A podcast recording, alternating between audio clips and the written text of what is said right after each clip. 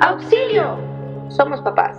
Yo soy Marcela Castillo, experta en psicología infantil, empeñada con transmitir a los papás los conocimientos sobre psicología infantil que les den herramientas para formar hijos felices, seguros de sí mismos, independientes y responsables, para lo cual te comparto la experiencia de años de ejercicio profesional. ¿Y por qué no? Invito a expertos en ciertos temas que nos den luz, nos destruyan mitos de todos tipos que obstaculizan la crianza y te den tips efectivos. ¿Sabes por qué? Porque ser papá es la labor más trascendente del ser humano. Y somos seres exitosos solo cuando vemos a nuestros hijos alcanzar el éxito.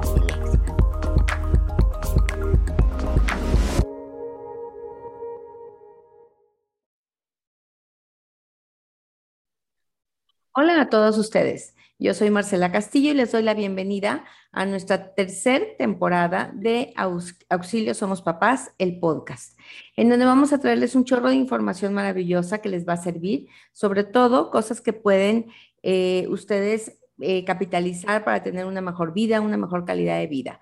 Y vamos a compartir en esta, en esta tercera temporada con personas que nos pueden compartir muchísimo acerca de un problema que se haya superado, que te haya dejado muchísima enseñanza de vida, eh, que te pueda decir qué fue lo que te puso en esa situación, qué es lo que tú sientes que puedes aprender de estas personas, cómo puedes evitar eh, muchas veces caer en estos remolinos emocionales que nos llevan a sufrir algunos trastornos emocionales. Pues bien, Hoy tengo un excelente episodio que he titulado Es hora de comer.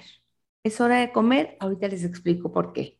Pero bienvenidos a Auxilio Somos Papás con Marcela Castillo.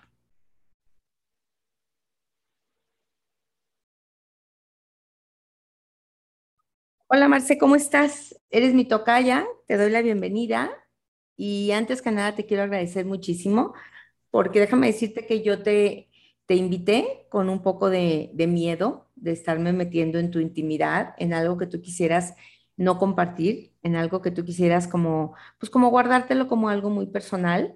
Y déjame decirte que me dio muchísimo gusto y te agradezco infinitamente que tu primera respuesta fue, sí, sí, yo quiero compartir a los demás por todo lo que he atravesado, yo quiero ayudar a otros eh, con esto que yo me siento que he superado, que estoy del otro lado y eso me ha dado muchísimo gusto.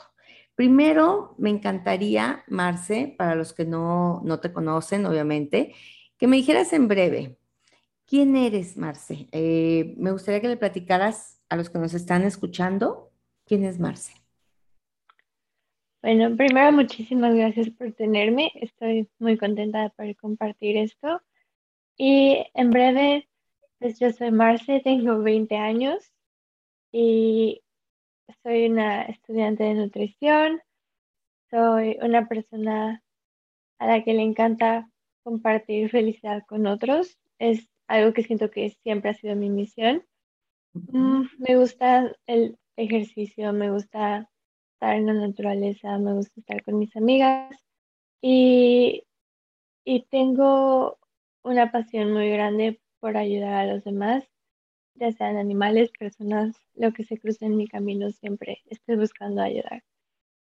Y pues estoy actualmente viviendo en Estados Unidos, salí de mi país y sigo creciendo y sigo aprendiendo y veo la vida como, como un videojuego, algo parecido, en el que siempre vas a tener retos y, y tienes que ver la manera de superarlo. Entonces, soy una persona que está muy emocionada por vivir y por lo que viene en el futuro.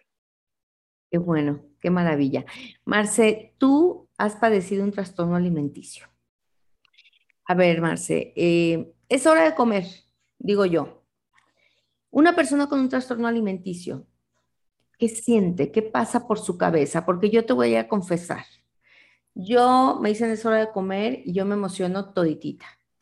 Eh, yo, lo platicábamos muchas veces, yo soy una glotona, yo soy una golosa, a mí me encanta comer, disfruto tremendamente la hora de la comida, lo veo además como un momento de encuentro en el que no solamente nos abrimos el apetito, sino que además eh, nos abrimos mucho emocionalmente para compartir este disfrute. Eh, ¿Qué te significaban a ti la, la frase a comer o es hora de comer? Platícame un poco. Bueno, para empezar, era un sentimiento de voy a enfrentar algo, algo que me causa miedo, algo que me causa inseguridad, algo que me causa ansiedad y que generalmente evito. Y algo que, como tú dices, la mayoría de las personas a tu alrededor, y más estando metida en ese trastorno, piensas que todo el mundo completamente a tu alrededor está emocionado, está feliz por ese momento y tú no. Entonces es, es un sentimiento de sentirte diferente, sentirte excluido por ti misma dentro de ti, sin comunicarlo y al mismo tiempo sentirte atacada por lo que está pasando a tu alrededor y por lo que viene en esos próximos minutos o en esa próxima hora. Es una sensación de me están quitando algo que es mío, algo que yo estoy controlando y ahora qué va a pasar, qué es lo que sigue. O sea que mientras no es la hora de la comida, tú estás bajo control. Pero en el momento en el que todos nos vamos a sentar a la mesa, yo tengo que enfrentar esta situación que me da pavor y probablemente no, probablemente pierda el control.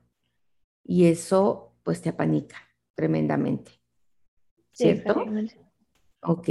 A ver, mm, platícame. No, yo no, yo no quiero definir o describir clínicamente a los demás qué es una anorexia, qué es un, trastorno alimenticio. No, yo quiero que tú nos digas cómo lo viviste tú. Eh, ¿Tú cómo defines un, un desorden alimenticio, Marce?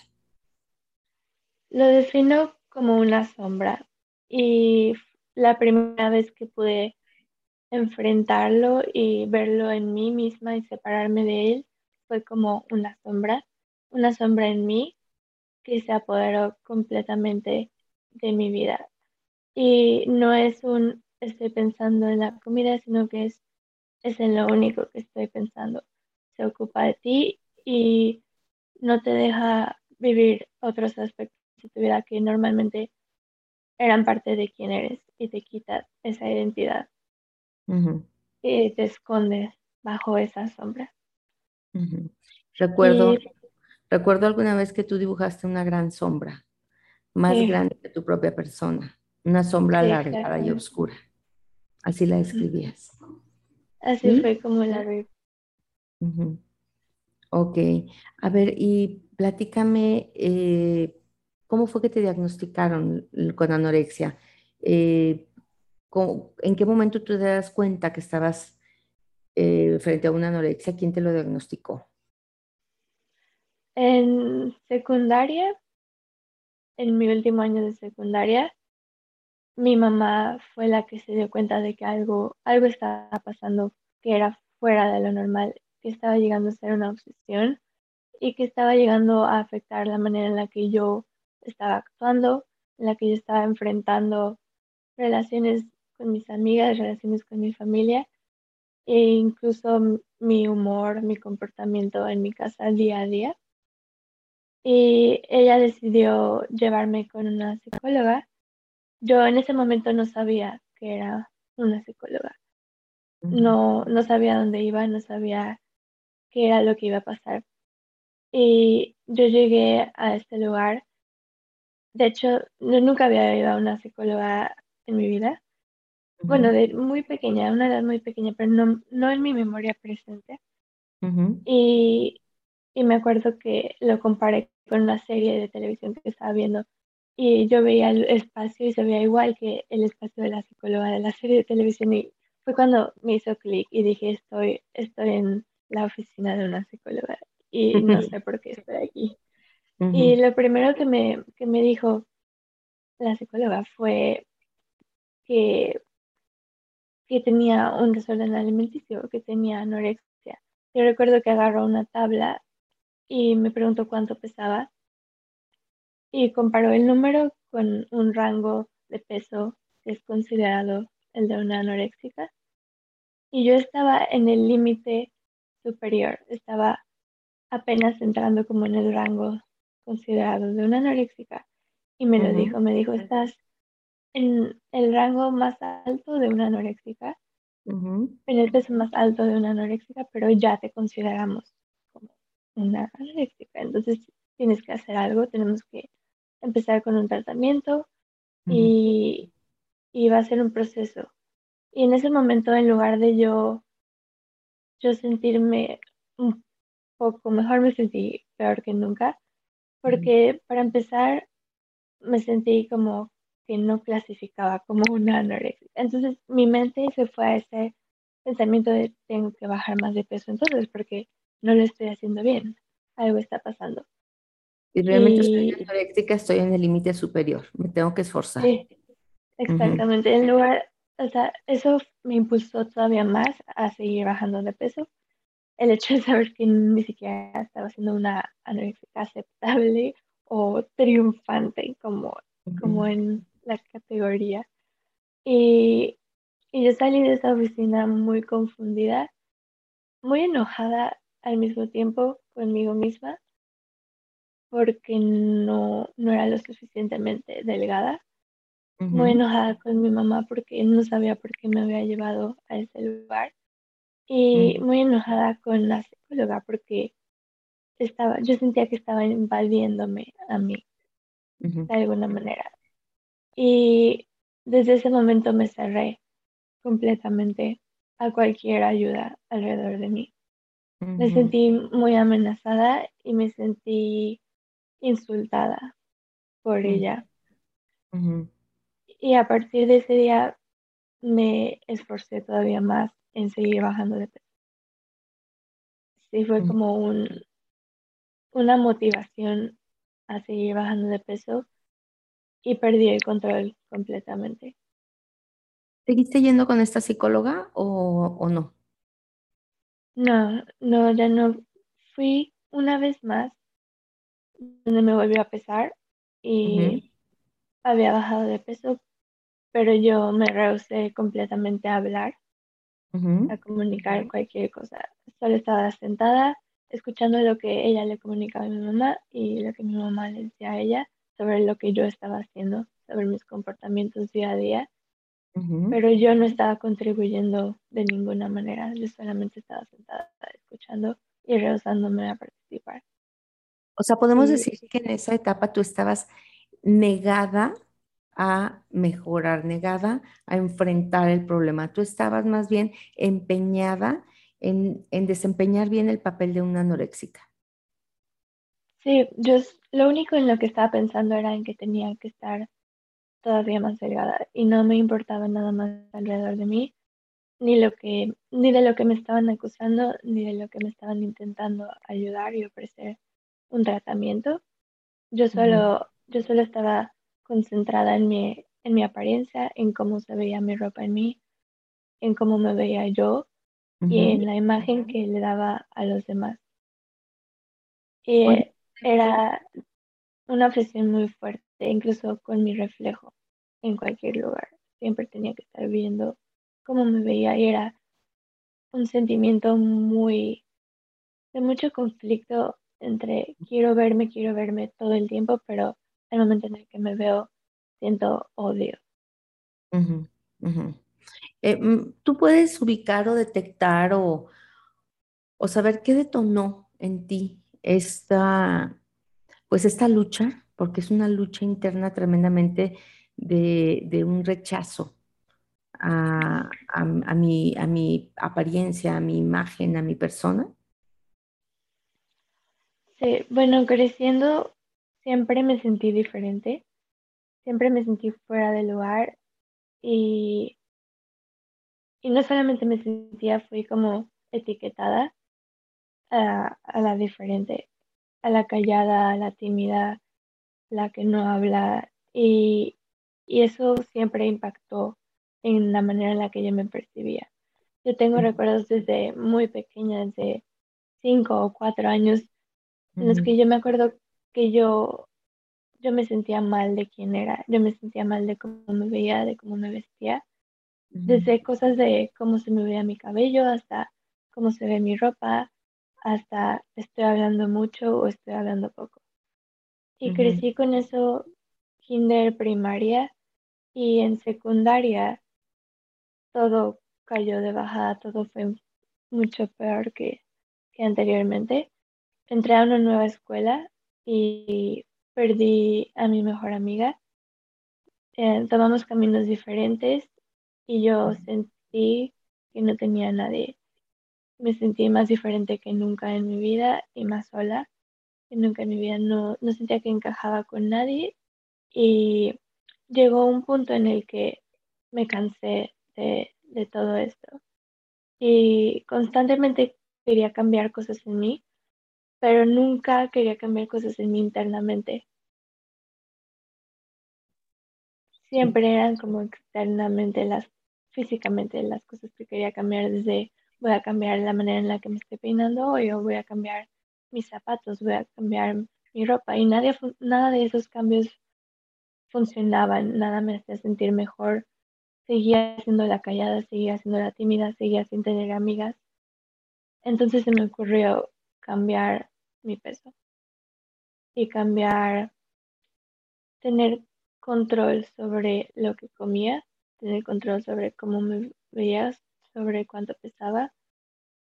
Y fue donde empecé a ver resultados que yo creía que eran resultados positivos, pero realmente eran completamente lo contrario a resultados positivos y era solo yo escondiendo y haciendo un hoyo en la tierra y excavando todos mis problemas y tapándolo con tener control sobre la comida en lugar de tener control sobre mi autoestima y cómo me valoro yo como persona.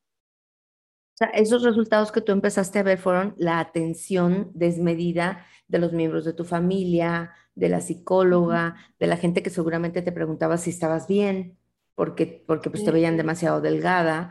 Y bueno, finalmente es mejor ser vista, aunque sea como demasiado delgada, que no ser vista, ¿no? Sí, y en un mundo como en el que vivimos hoy, también desafortunadamente mucha gente lo, lo veía como algo bueno. Y muchas compañeras incluso eran como, wow, te ves muy bien y, y wow, estás marcada, por ejemplo. Cosas así que por fin, por fin estaba siendo alguien y por fin me estaban viendo la gente. Yo soy, yo soy muy alta también, entonces recibía comentarios como de, ay, ¿por qué no vas a ser modelo? ¿Por qué no vas a audicionar a tal lugar? Y era algo que aunque solamente me estaban juzgando como un cuerpo, no como una persona, yo sentía que por fin, por fin me estaban juzgando, por fin aparecí en la historia. y, y me obsesioné con eso completamente, me obsesioné en seguir, en seguir, en seguir controlando eh, hasta que llegó un punto en el que la gente ya no me lo veía de una manera positiva, pero aún así lo veían. Y, y cambié mi, mi identidad a, que dependiera completamente de mi físico en lugar de quién soy realmente por dentro. Oye, a ver, es que sí, esto que estás diciendo me hace mucho sentido, Marce, porque es impresionante cómo la sociedad te refuerza eh, que estés en los huesos prácticamente. Y te voy a contar una anécdota. Yo hace unos, unos días, la semana pasada, estaba platicando con, con alguien o conversando con alguien que le estaba platicando yo que hace unos años estaba en una crisis personal y estaba en los huesos prácticamente. Y su respuesta me dio, se me hizo impresionante, pero me dijo, sí, recuerdo que te veías espectacular. Entonces yo, yo pensé, es que yo estaba tremendamente infeliz. O sea, ¿cómo es posible que me digas que me veía espectacular si yo me sentía muy, muy mal? Sin embargo, cuando te retiras y te vienes y dices, probablemente debería de volver a verme espectacular. Y, y una persona que tenga un problema de autoestima, que tenga una autoestima muy frágil, una frase como estas, verdaderamente te va a, marcar la dirección donde tú debes de caminar. O sea, tienes que volver a verte espectacular, no importa si eso te cuesta muchísimo, ¿no? Yo creo que lo que más, lo que tenemos que compartir aquí, quizás a los padres de familia, es tenemos que fortalecer muchísimo la autoestima de nuestros hijos para que se sientan espectaculares sin importar cómo sean descritos o cómo sean definidos. Eh, porque, porque, cuando tú te sientes y te sabes una persona, una persona amada, merecedora de amor, eh, maravillosa, pues a lo mejor esas cosas no te pegan mucho, ¿no? Pero cuando tú ya traes arrastrando una autoestima muy baja, eh, esos primeros reforzadores sociales sí, sí te definen, sí te describen. Marce, por ejemplo, a ver, platícame, tú, eh, ¿qué, les, ¿qué les dirías a los padres de familia? ¿Cómo pueden fortalecer la autoestima de sus hijos contra todos esos factores detonantes de desórdenes alimenticios durante su crecimiento? Bueno, para empezar, la comunicación es clave. Hablar con ellos, que ellos se sientan libres de decirte cualquier cosa que sientan y que al mismo tiempo cuando tú los estás escuchando, estés escuchándolos realmente, no sea como un, ah, ok, sí, siguiente tema, que se sientan lo más apreciados y lo más escuchados en un ambiente sano, en un ambiente seguro, en el que ellos pueden expresarse libremente contigo. Una conexión real, no un te escucho mientras, mientras contesto mis WhatsApps, sino realmente te escucho y, y, empatizo y me preocupas, me intereso y conecto contigo, ¿no? Y te doy el tiempo, un tiempo es para ti y solamente para ti, porque eso también contribuye a su autoestima, el sentir que soy merecedor de, de que la gente realmente le importe a la gente, que realmente me den un espacio y me consideren, porque es otro aspecto que después puede ser negativo si no se lo das, porque entonces con cualquier persona que les dé un un, un, ¿cuál es la palabra? Que les diga algo bueno de ellos o que les diga, ay, no, te ves muy bien hoy, ya se van a ir luego, luego con esa persona porque su nivel de expectativas de cómo me tienen que tratar va a ser mucho más bajo. Entonces, tienes que darle toda la percepción posible para que ellos puedan medir en el futuro, ok, esta persona no me está dando lo que, lo que yo merezco, entonces ok, gracias por, decirme eso, pero yo necesito más, yo necesito atención, yo necesito tiempo y que realmente me demuestres que me aprecias por quien soy y que me des el tiempo de escuchar lo que te voy a decir y de, de escuchar quién soy realmente y mi historia, etcétera. Entonces, eso es muy importante la comunicación. Y segundo, recordarles quiénes son y ayudarlos a descubrir quiénes son ayudarles a descubrir que les gusta, que y que lo que les gusta sientan que, que está bien, que les guste, que no se sientan juzgados por sus gustos, que les gustan cosas que son consideradas raras en la sociedad, impulsarlos y, y reforzarlos de que no está bien que te guste algo diferente, no hay tal cosa como algo diferente. Cada quien somos personas completamente diferentes y nos van a gustar cosas distintas. Y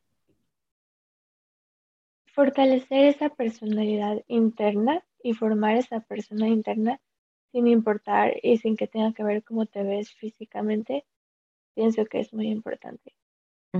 Porque entonces puedes pasar por cambios en tu vida, pues nunca sabes qué te puede pasar y siempre vas a tener esa, esa alma dentro de ti que está fuerte y segura para seguir luchando y seguir enfrentando y seguir cumpliendo metas y sueños. Y ese es mi tercer punto, metas y sueños. Siempre, siempre tener muy presente en ellos que, que pueden crecer y que pueden aprender muchas cosas durante la vida y que la vida es mucho más ya fuera de, de la escuela o de tus amigas o de tu ciudad incluso. Que la vida tiene mucho que darte y mucho que puedes vivir, muchas experiencias muy, muy fortalecedoras y muchos años por delante y que tengan como una perspectiva mucho más grande de la vida del mundo fuera, fuera de su casa, fuera de su ciudad, fuera de su ambiente y de su entorno, que sientan que pueden salir y pueden crecer y pueden aprender y que tengan objetivos, que tengan sueños, por más locos que suenen, sobre todo de niños van a, ser, van a decir que quieren ser astronautas, ok, impulsa su sueño de que quieren ser astronautas, impulsa su sueño de que quieren ser lo que quieren ser porque se van a sentir motivados y se van a sentir como que tienen un propósito en su vida. Y van a poder lograr filtrar todo, toda esa basura que te da la sociedad cuando vas creciendo y vas, vas pasando por experiencias en la escuela y más ahora con redes sociales. y la, la, influencia de las demás personas y la comparación es cada vez más grande. Cada vez hay más presión a ser quien la sociedad dice que tienes que ser. Entonces, si, si fortaleces a esa persona interna con sueños, con metas, con objetivos y con una claridad y seguridad de que lo que soy es suficiente, entonces en el momento en el que llegue su cuenta de Instagram o, o alguien en la escuela les diga algo que los, que los pueda afectar, van a tener una estructura firme que los va a impulsar a a no tomarlo y seguir con su camino y seguir luchando por lo que realmente, por lo que realmente quieren y lo, por, lo, que realmente importa, en lugar de envolverse. Tienes razón, Marce, porque muchas veces nos preocupamos porque nuestros hijos no crezcan con una buena autoestima, pero se nos olvida que es aquí, en casa, con la validación, la escucha, el espacio psicológico, el respetar sus sueños, el alentarnos y apoyarlos y alentarles en sus sueños, lo que realmente genera una autoestima muy fortalecida. Y lo sabemos, lo sabemos todos los trabajadores de la salud e incluso la sociedad, que el, la anorexia es un problema grave de autoestima, de imagen corporal y, que bueno, pues es la familia la que ejerce un, poder mucho más, eh, digamos, eh, protector contra, contra un trastorno alimenticio. Marce, alguien que está atravesando, que está pasando ahorita por eso mismo que tú pasaste, ¿qué le dirías a esa persona? Bueno, lo primero es no, no sola, no estás solo, porque cuando estamos metidos en ese pensamiento, en esa enfermedad, sentimos que somos la, la única persona en el planeta que lo está sufriendo. Y desafortunadamente hay millones de personas que lo están sufriendo y que están pasando por lo mismo. Y, y no te tienes que ver de una manera, no tienes que tener una forma, un peso, una apariencia, un género para sentir que tu problema es válido. Si está llegando a ser obsesivo y se está pasando un límite en el que en el que ves que afecta a otros aspectos de tu vida que disfrutabas, es válido y es válido que también pidas ayuda porque mereces vivir al máximo y mereces tener la vida de tus sueños y luchar por lo que quieres. Así que para empezar diría eso porque muchas, muchas veces la sociedad espera a que llegues a un punto en el que, en el que físicamente ya no puedes más, en el que tu vida está en riesgo para, para sentirte válida de pedir esa ayuda. Pero no, siempre, siempre es válido pedir ayuda, siempre, sin importar cómo te veas. Claro, claro. Y segundo, diría que la vida es mucho más, mucho más allá de cómo te ves, mucho más allá de el número en la báscula, mucho más allá de lo que comes, mucho más allá de todo eso que en este momento está ocupando el espacio que tu vida debería de ocupar. y, y vale la pena quitar todo eso para darle espacio a lo que realmente quieres cumplir y lo que realmente quieres lograr. Y, y yo no cambiaría por nada mi experiencia porque me fortaleció mucho, pero también me hizo ver que la, que la vida nos da muchas oportunidades, nos da muchas experiencias que, que podemos pensar que son imposibles o difíciles de alcanzar, pero están ahí para, para nosotros y el punto es encontrar la manera de llegar a ellas. Y cuando tienes un, un trastorno alimenticio es una manera de evitarlo, es como un miedo.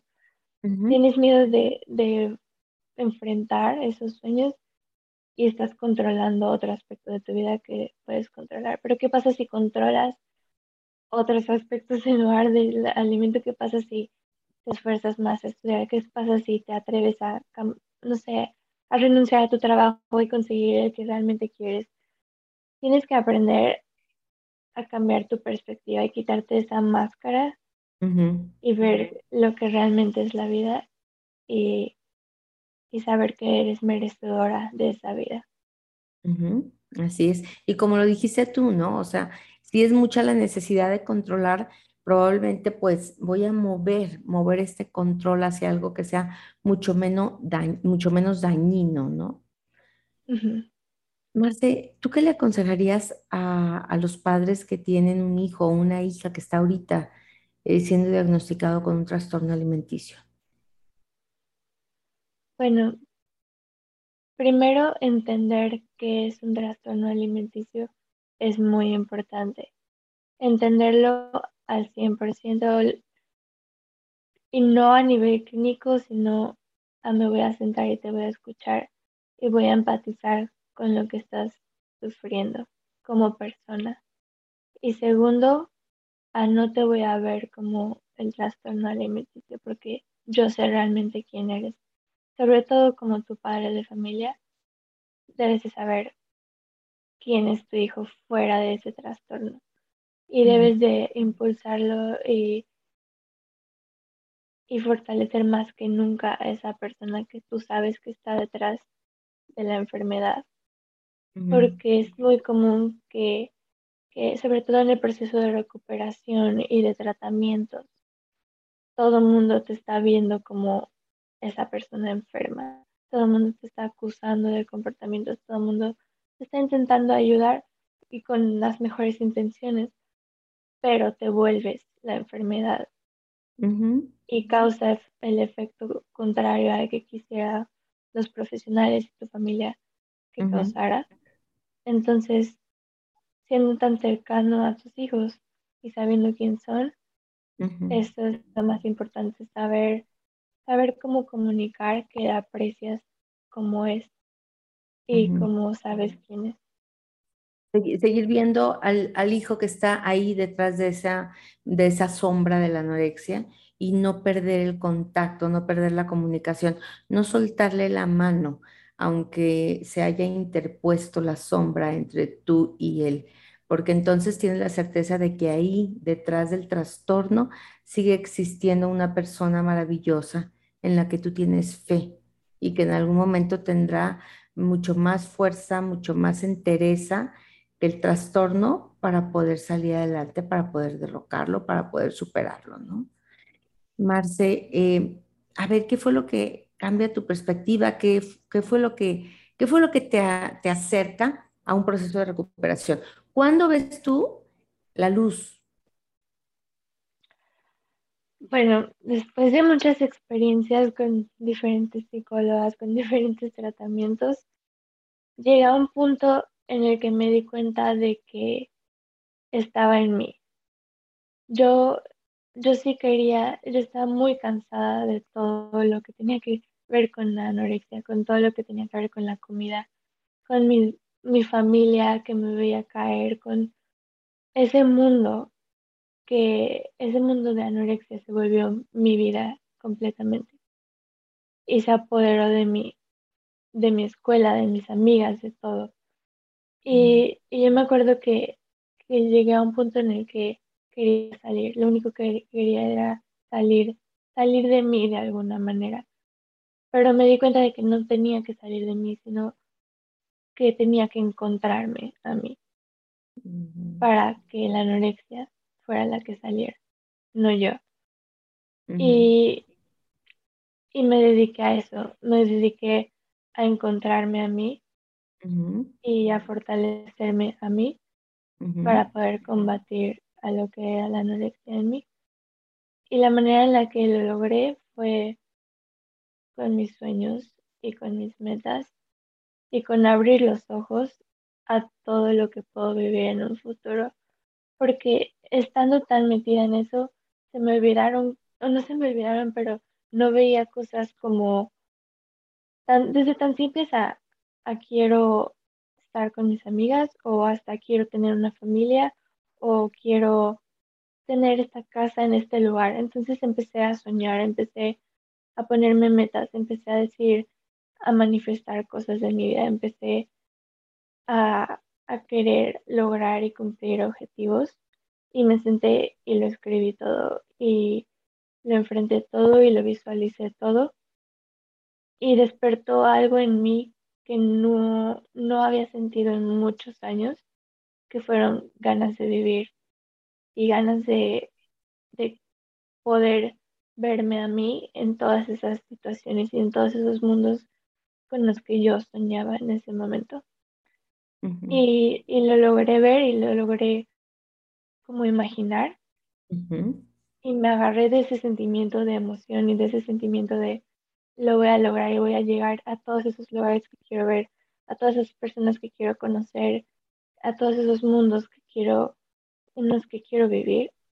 Y de eso no lo solté y hasta ahora es lo que me sigue impulsando y me sigue llevando a luchar día a día. Porque pienso que es, es, de lo más especial, ¿no? Esas ganas de vivir y esa felicidad con la que te puedes reencontrar sin importar lo que, lo que enfrentes en tu vida. Y es importante encontrar esa luz en ti, que es diferente en todas, todos nosotros, va a ser diferente y se va a ver de maneras muy distintas y en escenarios muy, muy distintos, pero sentarte y reconectarte con ella es lo que, lo que a mí me salvó. Claro, porque de alguna manera te diste cuenta que esa sombra era el enemigo directo número uno de lograr todos tus sueños. Entonces tenías que tomar una decisión entre seguir de la mano de la sombra a donde ella te llevaba y ocupaba toda tu vida y ensombrecía todos tus actos y llenaba todos tus pensamientos y estaba en todos los reflejos y en todos los espejos habidos y por haber, o soltarte de la sombra y perseguir tus sueños que iban a, ocupar progresivamente tu pensamiento, tu vida, tu, tu tiempo y, van a ir poco a poco sacando esa sombra. Y tuviste la voluntad y tuviste la determinación en un momento dado de optar por la vida. Y, bueno, no sabes el gusto que me da. Yo sé que, que tu madre luchó incansablemente eh, para, que tú, para que tú pudieras salir adelante. Yo sé que se intentaron muchos tratamientos, eh, y yo creo que todo ese amor de tu madre y esas pequeñas cosas que agregaban en ti, eh, pues los terapeutas que fueron positivos, como que fuiste armando un pequeño, un pequeño rompecabezas de salvación. Y finalmente lo único que echó a andar ese, ese motorcito fue tu propia voluntad. Porque las piezas, yo creo que te, te habían dado las piezas pues tus padres te habían dado piezas, tus amigos te habían dado piezas, unos terapeutas te habían dado ciertas piezas, otros terapeutas te habían dado ciertas otras piezas, y pues ahí estaba ya armada la maquinaria, ¿no?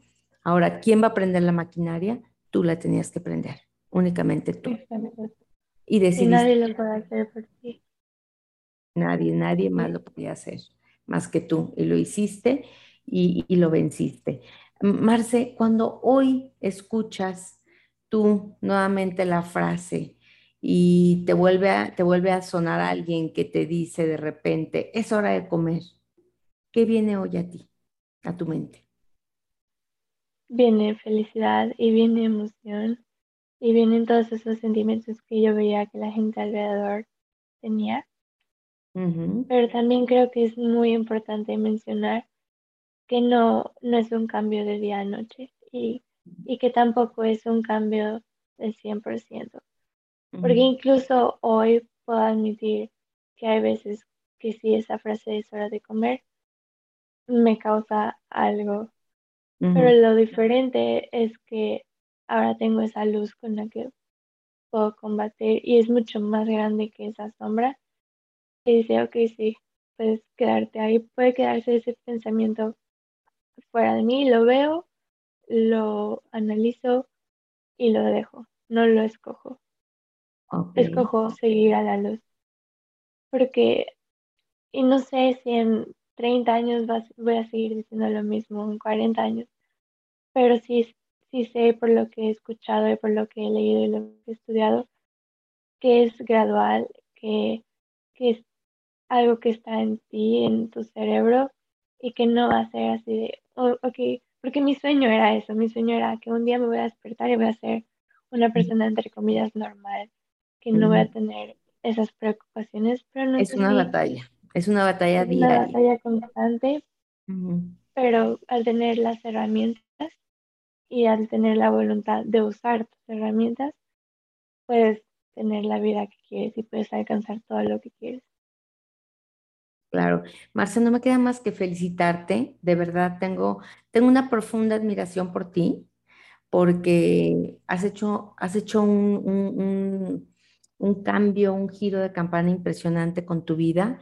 Eso te ha motivado incluso a estudiar nutrición, a querer ayudar a otros, a querer acompañar a otros en este camino tan difícil que fue para ti y para el resto de tu familia. Estás cumpliendo uno de tus sueños. Yo recuerdo que tú querías estudiar fuera de México este, lo estás haciendo. Eh, tú querías también superar esto, lo estás superando. Eh, hay muchos sueños todavía que te esperan.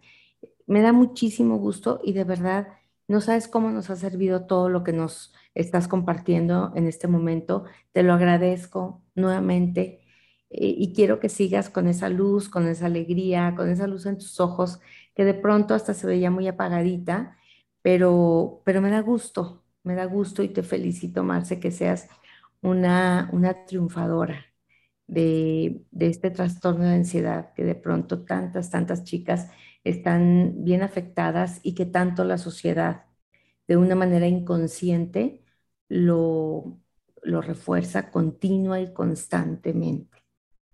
Entonces, te lo agradezco y pues te acompaño muchísimo en tu caminar, Marce. No, muchas gracias a ti y muchas gracias por ser una parte de ese rompecabezas, bueno, más bien una pieza de ese rompecabezas de tratamiento y de ese rompecabezas de apoyo, porque, porque para mí fuiste muy importante en mi proceso de recuperación y muy detonante y me ayudaste mucho, mucho más de lo que puedes imaginarte. Así que también muchísimas gracias a ti. No, hombre, gracias, gracias, Marce. De verdad, qué lindo escuchar esas palabras y, ser parte de, una vida ahorita con tanta ilusión, con tanta autoaceptación. Y adelante, es un trabajo de todos los días. Te mando un trabajo, un, te mando un abrazo súper fuerte. Este, y pues bueno, pues nos despedimos de todos. Esto fue Auxilio Somos Papás, el podcast. Y Marcela Castillo y mi tocaya Marce. Muchísimas gracias.